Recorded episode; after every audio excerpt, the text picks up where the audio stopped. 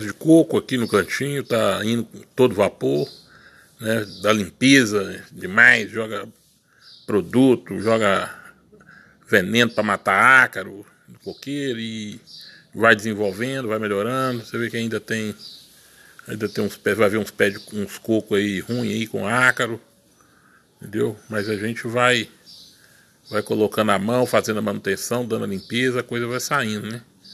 São quatro pés de coco produzindo. Tem um que está mais devagar. Tem o outro que está com mais ácaro. Tem dois produzindo com mais força. Né? Dois produzindo com mais força. E nisso a gente vai indo. É... Tem também aí é, limão, né? Com dois pés de limão, um está produzindo desembolado. Né? Pé de limão produzindo.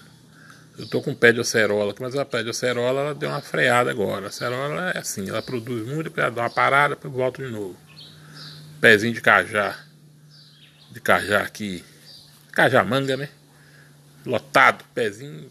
Esses pé pequenininho. Anão. Anão. Anão mirim.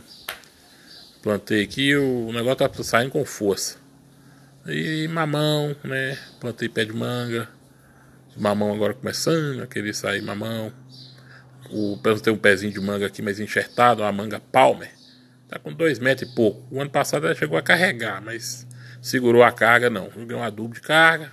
Vamos ver como é que vai ser esse ano, mas eu creio que já vai vingar umas mangas para esse ano. Porque ele é também pequeno, cresce não.